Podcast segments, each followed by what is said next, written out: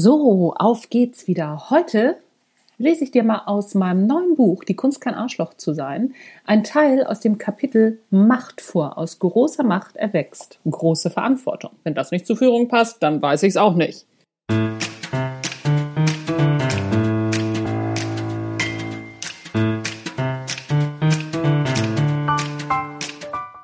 Hallo und herzlich willkommen zum Natural Leadership Podcast. Der Podcast, der dir dabei hilft, die Führungspersönlichkeit bzw. der Mensch zu werden, der du sein willst. Du bekommst innovative Ideen, praktische Tipps, jede Menge Impulse und neueste Informationen aus der Hirnforschung für deinen beruflichen Erfolg und deinen persönlichen Entwicklungsprozess. Mein Name ist Anja Niekerken und ich freue mich, dass du dabei bist.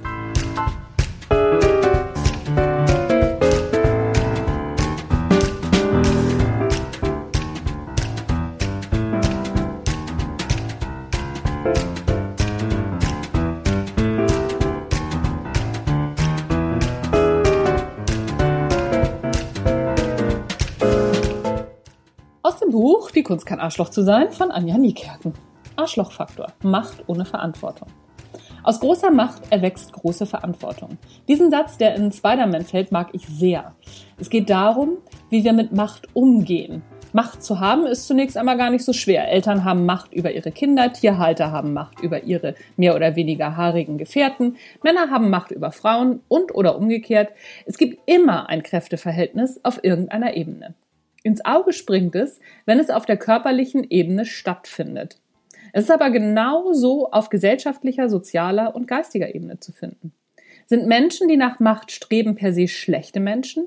Streben sie nach Macht, um andere Menschen auszubeuten und auf ihre Kosten zu leben? Von außen hat es oft auf jeden Fall diesen Anschein. Was auf jeden Fall stimmt, wenn wir Macht haben, verhalten wir uns anders, als wenn wir in einer machtlosen Position sind. Forscher haben herausgefunden, dass Menschen mit Macht egoistischer denken und handeln als Menschen ohne Macht.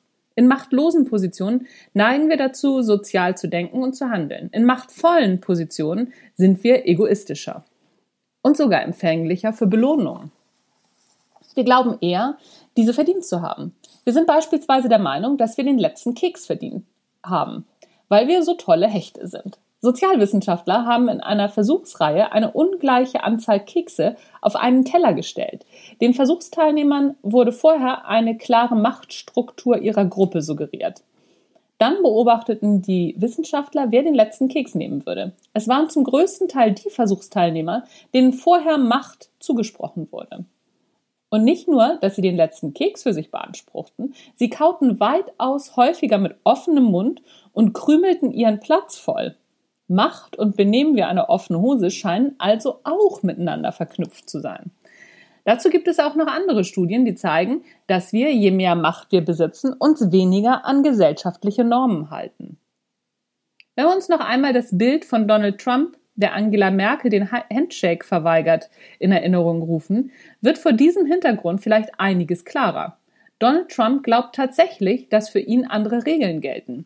Gott sei Dank gibt es immer noch genügend Menschen, die ihre gute Kinderstube trotz ihrer Macht nicht vergessen. Selbstverständlich ist das aber nicht.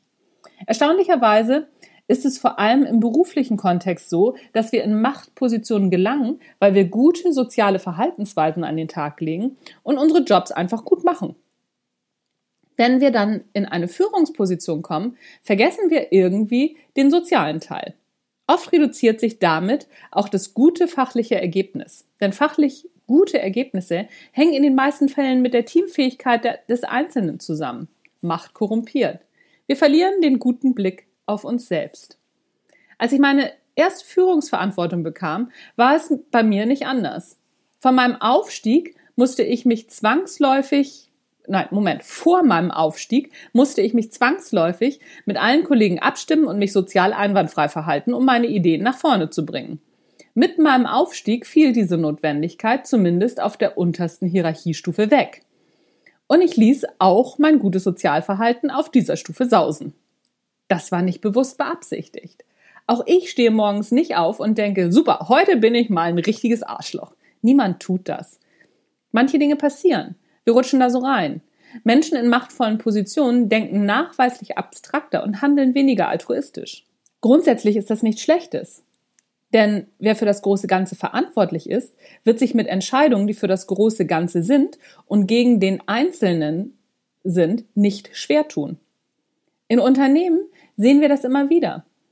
Wenn ich das Überleben eines Unternehmens sichern will, ist es manchmal notwendig, bestimmte Bereiche zu schließen. Tue ich das nicht, geht das Unternehmen komplett unter. Entscheidungen allein zum Wohl der Gewinnmaximierung sind in dieser Argumentationskette übrigens ausdrücklich ausgeschlossen. Viele Wissenschaftler erklären dieses Verhalten mit der sogenannten Construal Level Theory. Diese Theorie besagt im Prinzip, dass uns das Hemd näher ist als die Hose. Mit anderen Worten, dass wir die Dinge, die uns nicht so nahe sind, egal ob räumlich oder nur gefühlt, eher abstrakt beurteilen. Da sind wir dann logisch distanziert. Bei Dingen, die uns aber nahe sind, sind wir gefühlsmäßig voll im Spiel. Da ist es dann vorbei mit der gern zitierten Sachebene. Was hat das mit Macht zu tun? Bei unserem Unternehmensbeispiel ist es so, dass wir ja schon sprachlich den Ausdruck aufsteigen verwenden. Wir klettern also hoch, entfernen uns von den anderen im übertragenen Sinne. Tatsächlich verlieren wir auch den Kontakt zu unseren ehemaligen Kollegen, da wir in den Kreis der Führungsriege aufsteigen. Und je weiter wir aufsteigen, umso mehr Distanz baut sich dazwischen auf. Damit werden unsere Entscheidungen abstrakter und gefühlskälter. Auf der gleichen Ebene, die uns nah ist, entscheiden wir dann wieder altruistischer.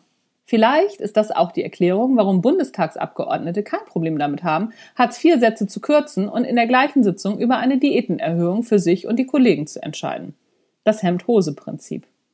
Auch dieses Verhalten ist bereits gut erforscht. Wir Menschen scheinen einfach grundsätzlich Arschlöcher zu sein, wenn es um den eigenen Vorteil geht, wenn wir in Machtpositionen sind. Alle, die jetzt innerlich Nein schreien, leider einbezogen. 2015 hat ein Forscherteam mit Studenten wenn die nicht in der Masse sozial sind, dann weiß ich es auch nicht.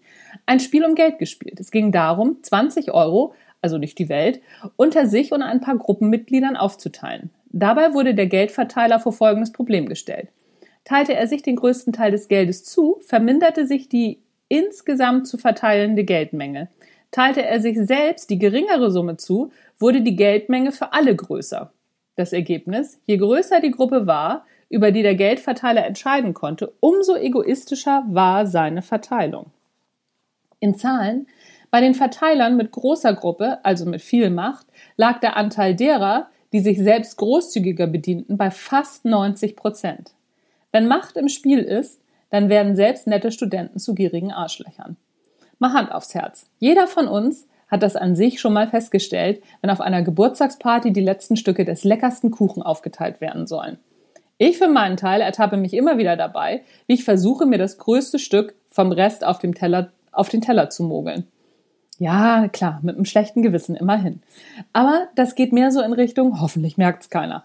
Denn als gieriges Arschloch will ich dann auch nicht dastehen. Die zuvor beschriebene Keksnummer hat auch jeder im umgekehrten Fall schon mal erlebt, nämlich in einer Gruppe von Gleichgestellten.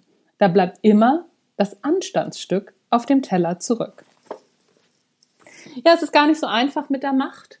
Macht korrumpiert tatsächlich. Natürlich sind das Beispiele und das ist nur der erste Ausschnitt aus diesem Kapitel. Es geht nachher auch darum, dass es natürlich andere Beispiele gibt und wie man es anders machen kann. Und damit man nicht in diese Falle tappt, was man dann machen kann. Das ist, da sind auch drei Tipps drin.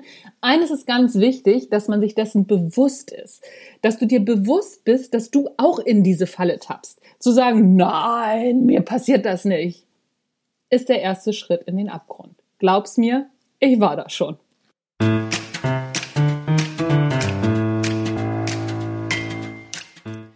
Das war's von mir für heute. Das war der Natural Leadership Podcast mit einem Ausschnitt aus Die Kunst kann Arschloch zu sein. Ein bisschen Eigenwerbung sei erlaubt und ich hoffe, es war was dabei für dich. Mein Name ist Anja Niekerken. Das war's für heute. Tschüss, bis zum nächsten Mal.